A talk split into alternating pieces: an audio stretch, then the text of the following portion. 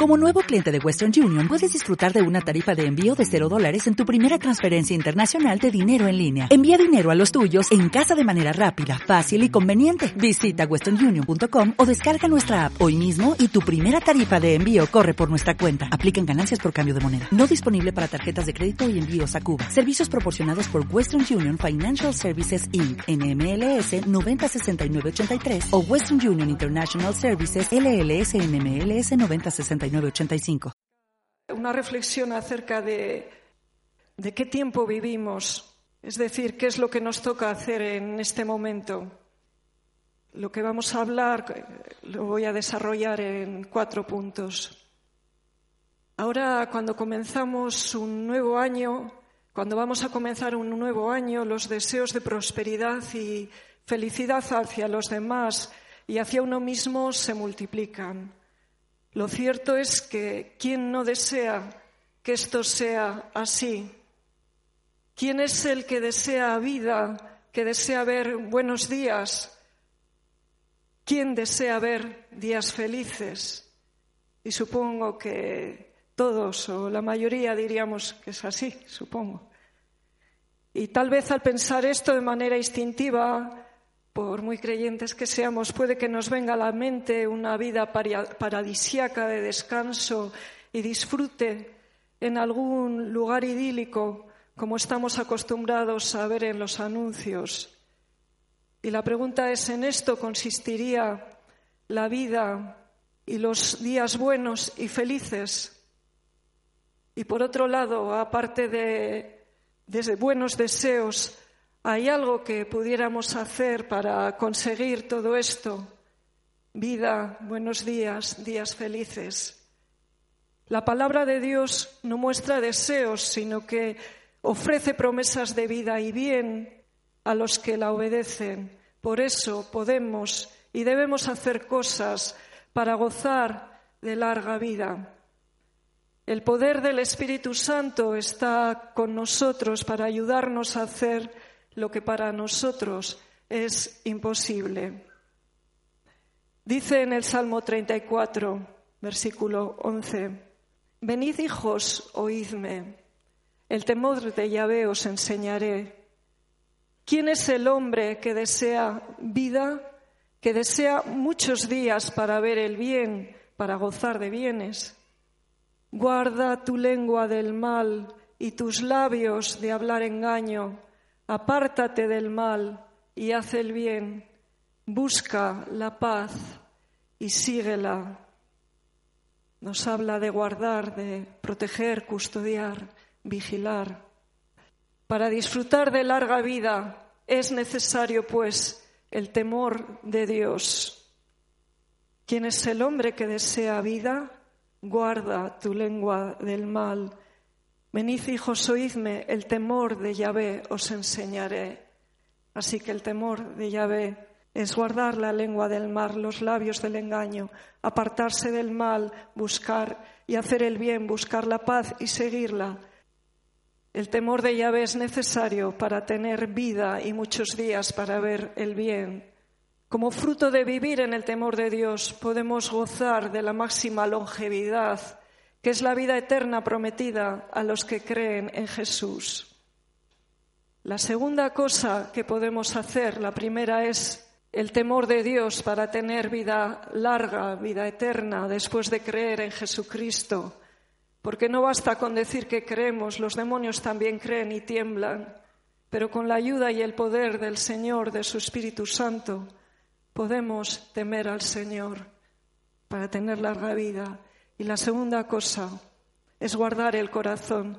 Dice así en Proverbios 4:23, sobre toda cosa guardada, guarda tu corazón, porque de él mana la vida. O sea, por encima de todo, vigila tu corazón, porque de él brota la vida. Aparta de ti la perversidad de la boca y aleja de ti la iniquidad de los labios. Tus ojos miren lo recto y díjanse tus párpados hacia lo que tienes delante. Examina, pesa la senda de tus pies y todos tus caminos sean rectos. No te desvíes a derecha ni a izquierda, aparta tu pie del mal. Vamos a empezar reflexionando el versículo 23 antes de meternos más de lleno en el resto. Examina como quien pesa la senda de tus pies y todos tus caminos sean rectos, porque no se trata de señalar con dedo acusador, amenazador, señalar la paja del ojo del hermano, se trata de mirarnos a nosotros mismos, de examinar nuestro propio camino y hacer sendas derechas para andar por camino de santidad, del cual no nos extraviaremos. Sobre toda cosa guardada, guarda tu corazón. El corazón, la mente, el centro de sentimientos, voluntad, intelecto, del carácter moral. La vida brota del corazón. Por tanto, si deseamos vida, es imprescindible guardar, vigilar, proteger, custodiar el corazón. Y si queremos guardar el corazón y preservar así la vida, es necesario guardar la boca, vigilar lo que hablamos, porque en el versículo 23 empieza a decir que es necesario guardar el corazón para que brote esa vida, no solo la vida física, pero la vida real, que es la del espíritu. Y desglosa en qué consiste ese guardar el corazón, que es apartar la perversidad de la boca, alejar la iniquidad de los labios, después mirar lo recto, examinar la senda de los pies y también que los caminos sean rectos y no nos desviemos a la derecha ni a la izquierda, apartarnos del mal. Así que vamos a reflexionar en cómo cuidar lo que hablamos. Y hemos visto que en ambas cosas que es necesario que hagamos con la ayuda del Señor, tanto para tener temor de Dios como para guardar el corazón, es preciso guardar la lengua. O enunciado de manera inversa, si no guardamos nuestra boca, no podemos decir que tenemos temor de Dios y no estaremos guardando nuestro corazón. Así pues, no estaremos salvaguardando la vida eterna que el Señor nos ofrece. ¿Cómo guardar la vida, la boca? ¿Cómo guardar la boca? Porque nos dice en el Salmo, guarda tu lengua del mal y tus labios de hablar engaño. Así que ya aquí empezamos a ver pautas. Guarda tu lengua del mal y tus labios de hablar engaño y en el Proverbios 4, 24, aparta de ti la perversidad de la boca y aleja de ti la iniquidad de los labios, la falsificación de la verdad. En Santiago 3 se nos habla con detalle acerca de la boca, de lo que hablamos, de la lengua, y en el versículo 9 dice la palabra del Señor, con ella, con la lengua, bendecimos al Dios y Padre, y con ella Maldecimos a los hombres que están hechos a la semejanza de Dios. De una misma boca proceden bendición y maldición. Hermanos míos, esto no debe ser así. Así que necesitamos mirarnos a nosotros mismos, a ver si tenemos momentos de suma espiritualidad en los que oramos y alabamos al Señor, bien sea en la iglesia, en público, bien sea en nuestras casas, y parecemos tan espirituales hasta que luego se nos acerca nuestro prójimo, sea nuestro hijo, nuestra madre, nuestro padre, nuestro esposo, nuestra esposa, y ya no estamos bendiciendo, sino que de la misma fuente procede maldición o nos dedicamos a estar chismorreando del hermano o del vecino o del primo de una misma boca están procediendo bendición y maldición y el Señor nos da otra pauta. Hermanos míos, esto no debe ser así. Y está el poder del Señor para ayudarnos. Y no es momento de mirar si hemos visto a un hermano haciendo esto o aquello. Es momento de mirarnos a nosotros. Porque ¿quién es de nosotros que no peca con su lengua? Y que fácilmente restamos importancia a los pecados de la lengua los tomamos como leves pecaditos, como si el Señor no hubiera tenido que morir por ellos. Incluso alguno osaría decir, en algún sitio he oído esto, osaría decir que solo han supuesto para el Señor espinitas de la corona que le pusieron cuando iba a la cruz. Solo son unas espinitas. Quizá tenemos, tendemos a tomarlos como faltas menores porque los cometemos tan fácil y frecuentemente que se nos hacen normales, nos parecen normales. La palabra de Dios dice en Santiago 3:8 que ningún hombre puede domar la lengua, que es un mal que no puede ser refrenado, llena de veneno mortal. Y en el versículo 6, la lengua es un fuego, es un mundo de maldad, contamina todo el cuerpo, es inflamada por el infierno. Así que los pecados que cometemos con la lengua, muchas veces sin ser conscientes de que estamos pecando contra Dios y ofendiendo al hermano, al prójimo, pues no se trata de, pecadillos o faltas leves, sino de un mundo de maldad incontrolable, tremendamente dañino, a merced directa del infierno, que solo con el poder de Dios podemos domar. A lo largo de la Biblia, en múltiples ocasiones, el Señor nos enseña cómo hacer un uso adecuado de nuestra boca, de nuestros labios, de nuestra lengua, de lo que hablamos. Por ejemplo, en Levítico 19, 16 dice, no andarás chismeando entre tu pueblo, pero vamos a detenernos especialmente en Efesios, donde se habla largamente acerca de lo que hablamos. Y leemos para recordar y examinar a la luz de la palabra que nos enseña el Señor. Vamos a leer algunos versículos 4, 25.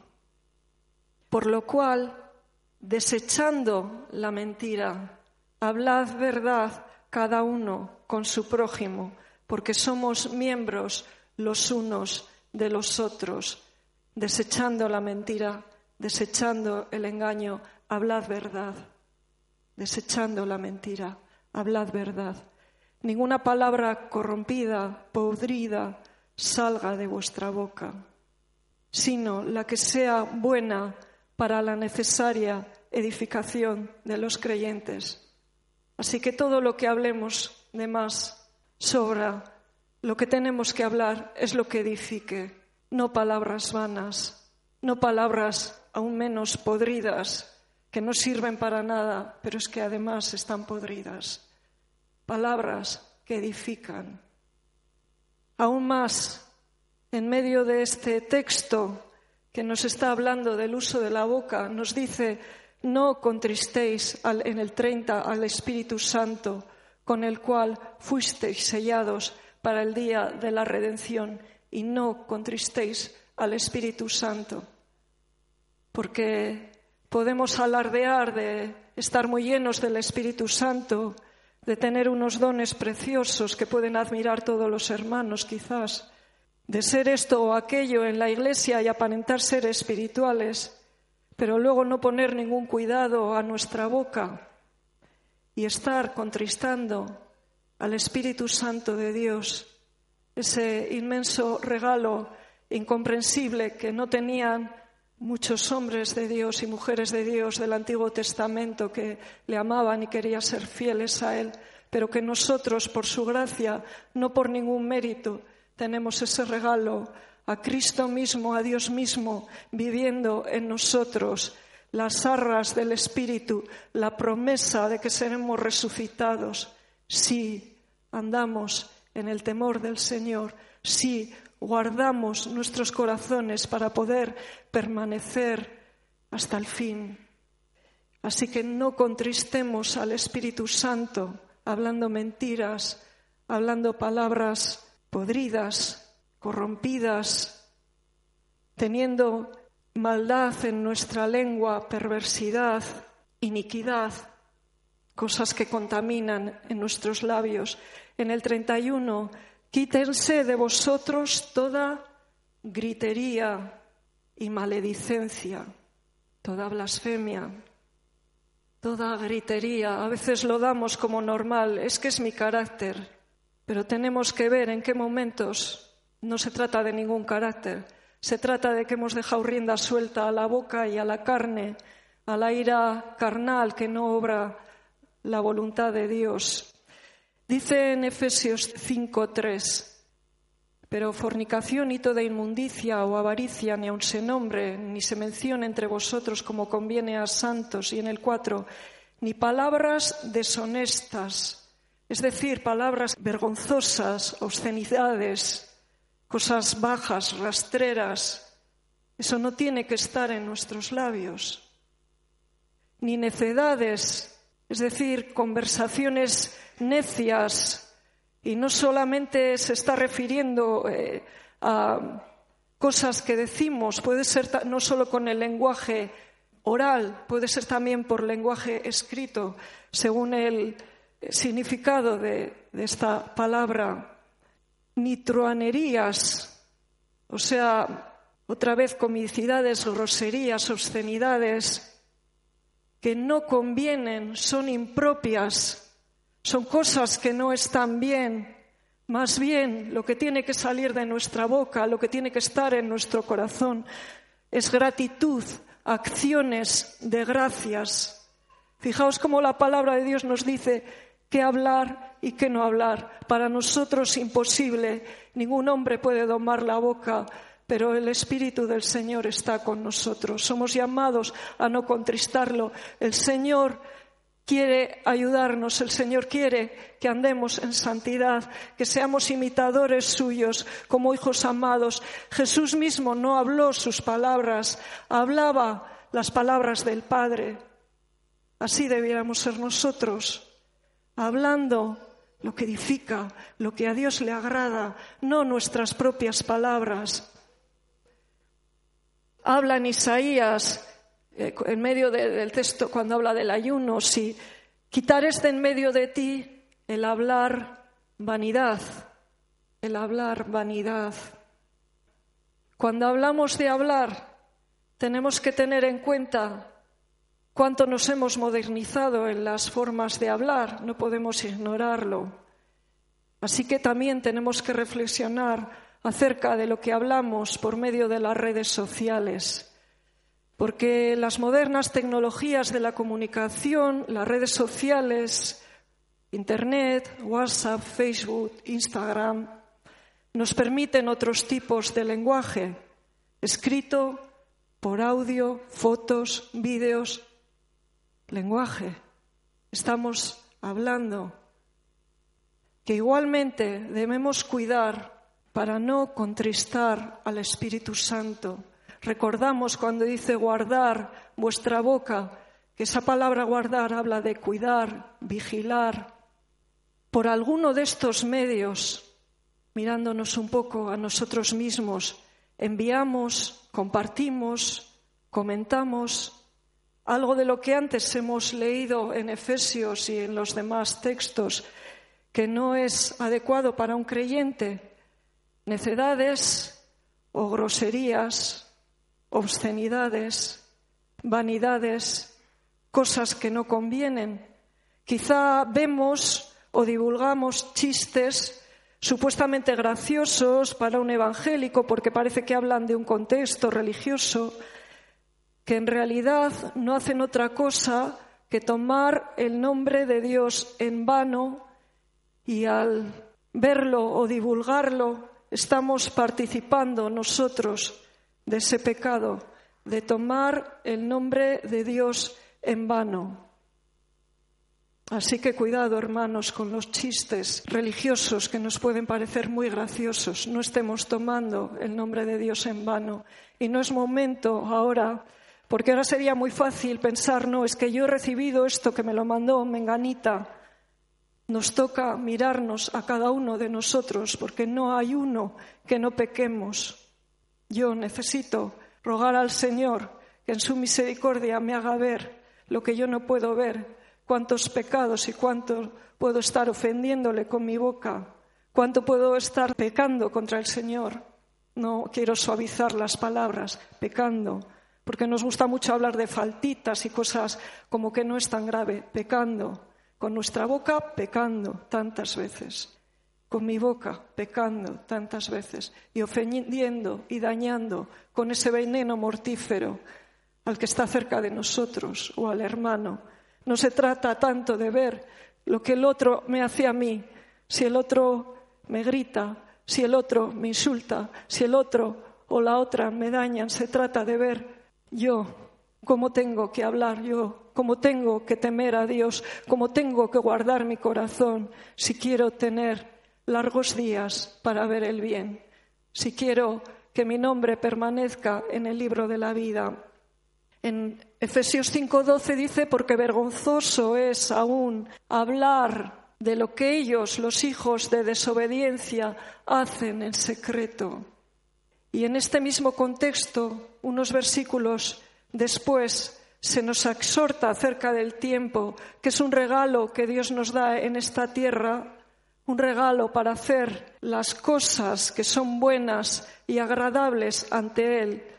En el versículo 15 dice, mirad pues con diligencia, con diligencia, cómo andéis, no como necios, sino como sabios, aprovechando bien el tiempo, porque los días son malos. Así que tenemos que mirar si estamos aprovechando el tiempo, aprovechando bien los días de vida que el Señor nos da, o lo estamos perdiendo neciamente, minuto a minuto, segundo a segundo, hora tras hora, sin ser conscientes de qué rápido está pasando el tiempo, malgastándolo en vanidades que oímos, vemos o expresamos por diferentes medios de comunicación, desde la tele a las redes sociales. Y hay una relación muy íntima entre lo que hablamos y el corazón, una relación muy unívoca. ¿Qué permitimos que entre o salga de nuestros corazones cuando utilizamos un medio de comunicación, pues como hemos dicho antes, televisión o cualquier red social, cuando la usamos más allá de lo estrictamente necesario? Incluso cuando el pretexto de estar ahí metido navegando es buscar algo bueno o espiritual, o incluso algo interesante para reenviar a un hermano que está tan necesitado y hallando para arriba, para abajo, buscando.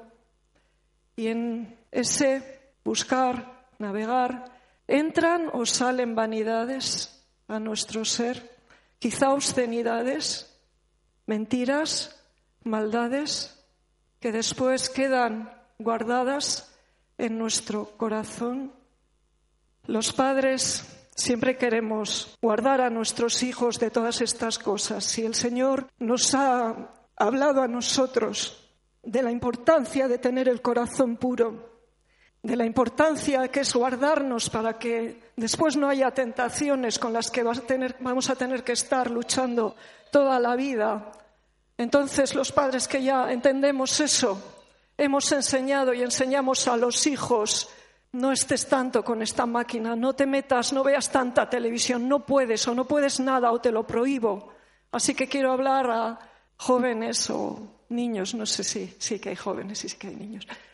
Quiero hablar que escuchéis a los padres, escuchéis y obedezcáis y no intentéis engañarles ni pasar por alto lo que ellos os han dicho. Ahora que no me ven, ahora que no están, yo aprovecho, porque ellos están queriendo guardaros guardar vuestro corazón. Quizá no os habéis entregado al Señor, pero para el día que os entreguéis a Él, que tengáis un corazón puro.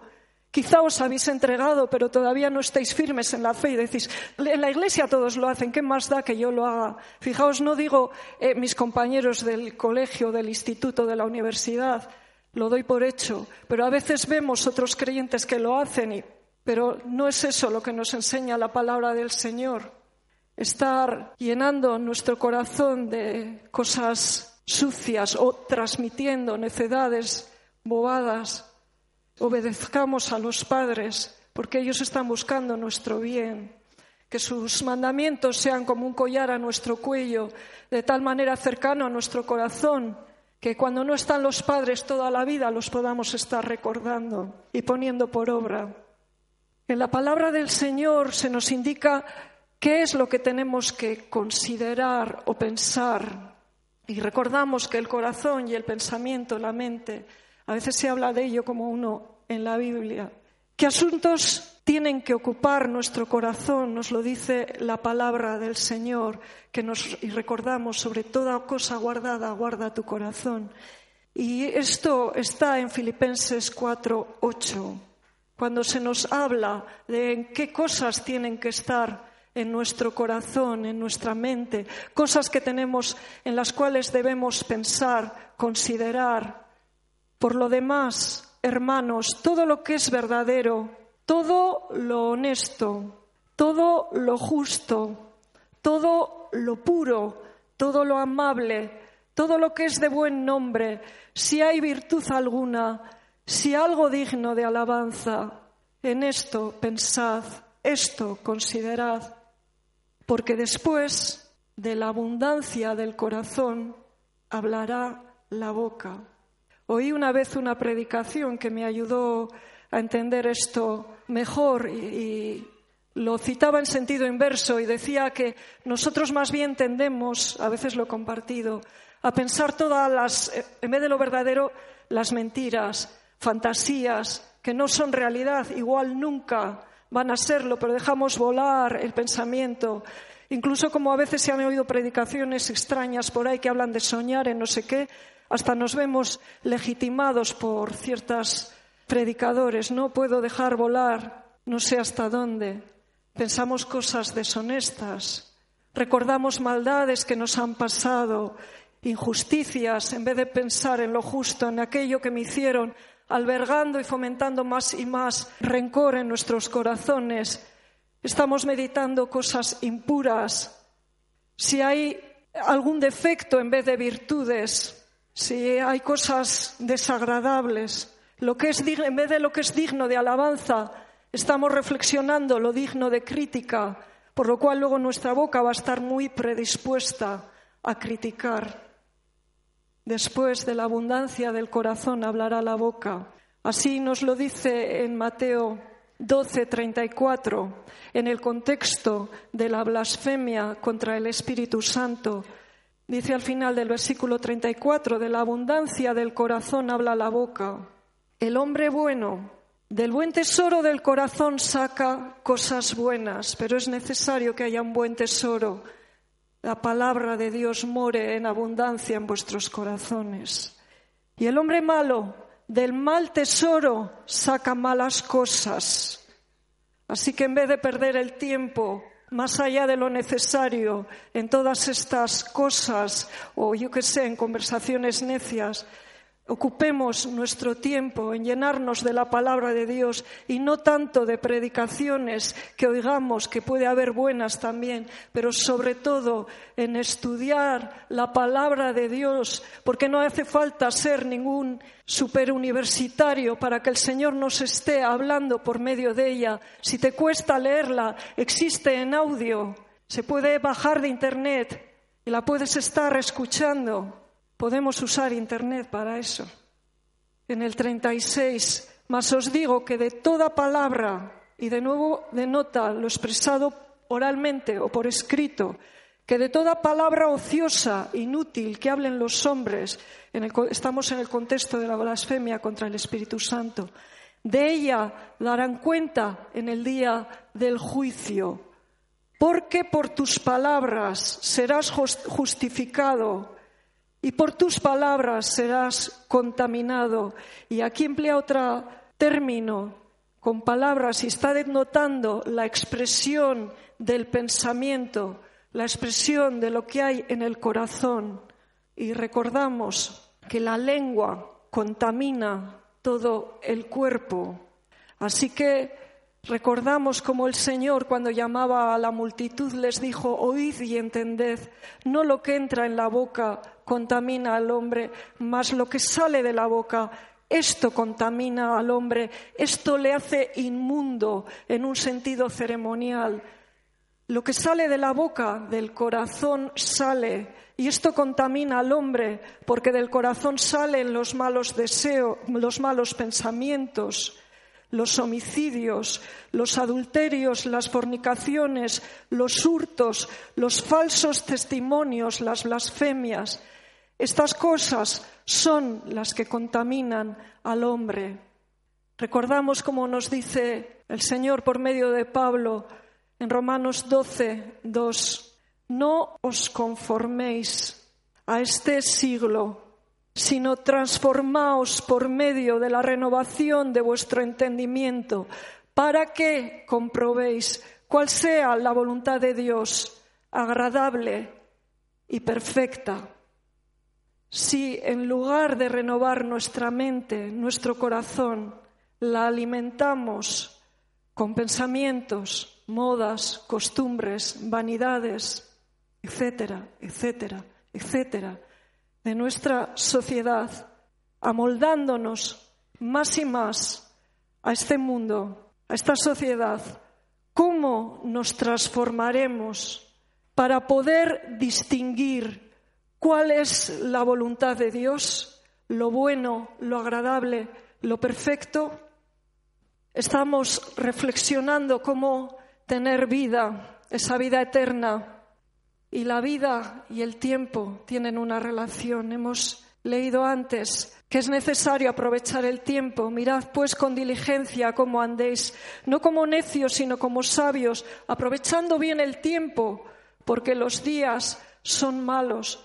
Pero ¿cómo aprovechar el tiempo? Ya hemos reflexionado algo, pero en Segunda de Reyes nos cuenta una historia de Naamán, un general sirio que fue donde el profeta Eliseo para ser sanado de su lepra y había llevado consigo diez talentos de está en segunda de Reyes 5 diez talentos cada talento unos 33 kilos de plata y seis mil piezas de oro y diez mudas de vestidos diez vestidos nuevos porque le habían dicho que en Israel podría ser sanado de su lepra. Cuando él es sanado y conoce que no hay Dios en toda la tierra sino en Israel, le insta al profeta, te ruego que recibas algún presente de tu siervo, el siervo de Dios Eliseo. Le dice, vive Yahvé, en el versículo 16, en cuya presencia estoy, que no lo aceptaré. Y él le instaba que aceptara alguna cosa, pero él no quiso.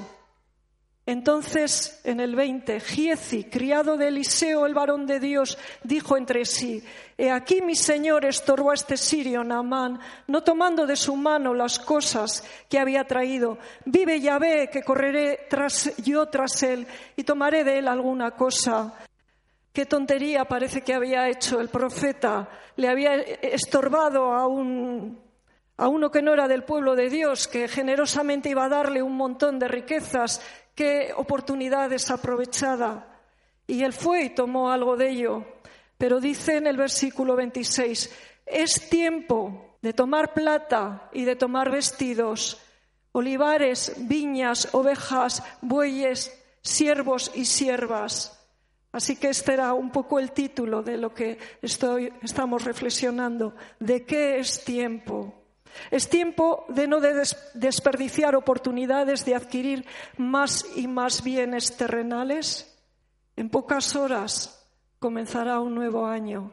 ¿De qué pues es tiempo? Ya hemos visto algo. Es tiempo de guardar el corazón, de temer a Dios. Es tiempo de guardar la boca. Dice en Romanos 13, 11. Y esto conociendo el tiempo, que es ya hora de levantarnos del sueño, porque ahora está más cerca de nosotros nuestra salvación que cuando creímos. La noche está avanzada y se acerca el día. Desechemos pues las obras de las tinieblas y vistámonos las armas de la luz. Andemos como de día, honestamente, no en glotonerías y borracheras, no en lujurias y lascivias, no en contiendas rivalidades y envidia, sino vestíos del Señor Jesucristo y no proveáis para los deseos de la carne. No es tiempo de obras de las tinieblas, No es tiempo de glotonerías, ni de borracheras, ni de lujurias, ni de lascivias, ni de ningún pecado sexual. No es tiempo de contienda, rivalidades y envidias. No es tiempo de proveer para los deseos y vanidades de la carne. No pensemos solo cuando decimos deseos eh, en pecados sexuales, para los deseos de la carne.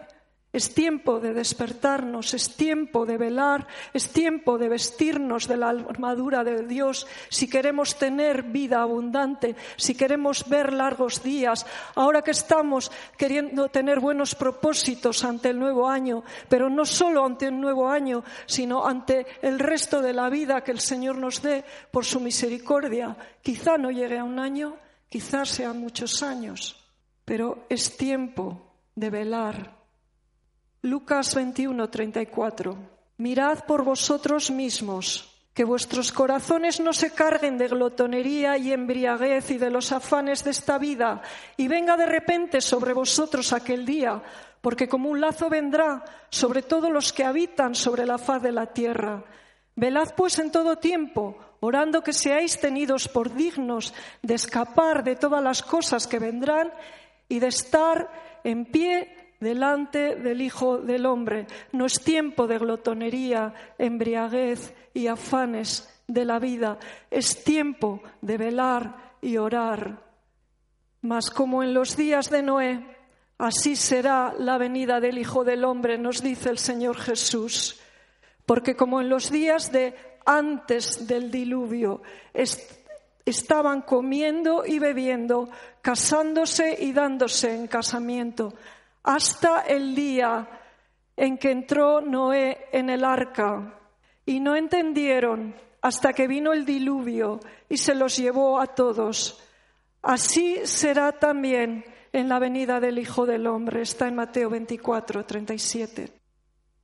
Hasta los días antes del diluvio estaban tan ciegos que siguieron en las cosas de este mundo, comiendo, bebiendo, casándose y dándose en casamiento. Siguieron hasta el día en que entró Noé en el arca y no entendieron hasta que vino el diluvio y se los llevó a todos.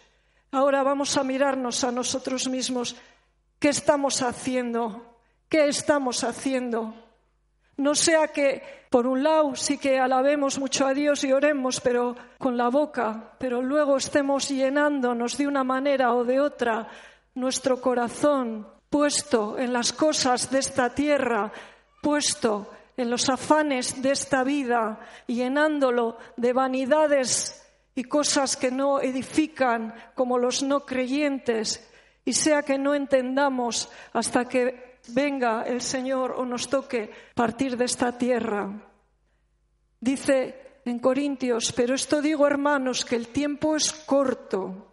Resta pues que los que tienen esposa sea como si no la tuviesen, y los que lloran como si no llorasen, y los que se alegran como si no se alegrasen, y los que compran como si no poseyesen, y los que disfrutan de este mundo como si no lo disfrutasen, porque la apariencia de este mundo se pasa. O dicho de otra manera, y los que se sirven de las cosas de este mundo como quien no se deja absorber por ellas. No es tiempo de poner el corazón en las cosas de este mundo, aunque tenemos que movernos en ellas. No os unáis en yugo desigual con los incrédulos, porque qué compañerismo tiene la justicia con la injusticia, y qué comunión la luz con las tinieblas, y qué concordia Cristo con Belial, o qué parte el creyente con el incrédulo. ¿Y qué acuerdo entre el templo de Dios y los ídolos? Porque vosotros sois el templo del Dios viviente, como Dios dijo, habitaré y andaré entre ellos y seré su Dios y ellos serán mi pueblo. Entendemos que somos el templo del Dios viviente, que somos casa de oración, que todo en su templo, en su casa, tiene que proclamar su gloria, que somos su pueblo para servirle, para vivir haciendo sus obras, sirviéndole en todo lo que Él nos manda, no en lo que nos apetezca, en lo que nos parezca, en lo que le queremos ofrecer, en las obras que Él nos pone más bien. Por lo cual, salid en medio de ellos y apartaos, dice el Señor, apartaos, y no toquéis lo inmundo, aquello que pueda contaminarnos. Y yo os recibiré y seré para vosotros por Padre, y vosotros me seréis hijos e hijas, dice el Todopoderoso. Así que, amados, puesto que tenemos tales promesas, limpiémonos de toda contaminación de carne y de espíritu, perfeccionando la santidad en el temor de Dios. No es tiempo de ligarnos en yugo con incrédulos, ni de tocar aquello que pueda contaminarnos. Es tiempo de arrepentimiento. Es tiempo de limpiarnos de todo lo que esté contaminado en nuestro ser, carne o espíritu, limpios por la palabra de Dios, por la obediencia a su palabra, por su sangre. Es tiempo de santidad. Así que concluyendo, más allá de los buenos deseos de vida próspera que podamos albergar ante el comienzo de un nuevo año, la palabra de Dios nos da promesas de vida, de vida eterna a los que creen en Jesucristo. Para alcanzar esta vida el Señor nos manda temerle, aborrecer el mal y guardar nuestro corazón. Una de las cosas necesarias para ello es cuidar lo que hablamos, ya sea oralmente, por escrito o por las redes sociales. El corazón, la mente y la lengua están íntimamente relacionados. La lengua puede contaminar nuestro ser, porque lo que ella dice sale del corazón. Por eso debemos pensar en nuestro corazón lo puro, lo honesto, lo justo, las virtudes, lo digno de alabanza. Es necesario que aprovechemos el tiempo en esta tierra, no en los afanes de esta vida, no en proveer para los deseos de la carne o en adquirir más y más bienes, no poniendo el corazón en las cosas de este mundo, de esta vida, no en glotonerías, borracheras, lascivias, contiendas y envidias, sino temiendo a Dios, aborreciendo el mal, guardando nuestro corazón y nuestra boca, vistiéndonos de Jesucristo, velando, orándonos, santificándonos, siguiendo la paz. Habla el salmista, he resuelto que mi boca no haga transgresión, porque siempre que oímos la palabra del Señor es necesario que tomemos decisiones. No es posible meditar la palabra de Dios y después dar la vuelta. No debemos hacerlo. No nos conviene porque vamos a ser juzgados. Nos conviene mirar, examinarnos, arrepentirnos y recordar que nosotros no podemos, pero el Señor nos va a ayudar, nos está ofreciendo su poder y su ayuda. Así que podemos resolver, seguro que con la ayuda del Señor que mueve nuestra voluntad, que nuestra boca no haga transgresión, transgresión y clamar al Señor, como nos dice también en el Salmo 141.3, pon guarda, un centinela a mi boca, oh llave, guarda la puerta de mis labios, no dejes que se incline mi corazón a cosa mala, a hacer obras impías con los que hacen iniquidad, y no coma yo de sus deleites. Ojalá esta iglesia esté formada por esos siete mil que no doblaron sus rodillas ante Baal y cuyas bocas no lo besaron, no porque seamos puros, que nunca hayamos pecado ni nunca hayamos hecho idolatrías. Ojalá no andemos en las idolatrías que anda el mundo, pero ojalá que podamos ser santos de esos siete mil, porque nuestras ropas espirituales estén continuamente limpias emblanquecidas en la sangre del Cordero, porque nos presentemos ante Él para ser examinados a la luz de su palabra, con la luz de su palabra por su Espíritu Santo, y estemos con un corazón dispuesto a arrepentirnos y a buscar su poder para obedecerle y ser santos, no tener ningún parecido a este mundo, sino tener mucho parecido a nuestro Señor Jesús. Amén. Amén.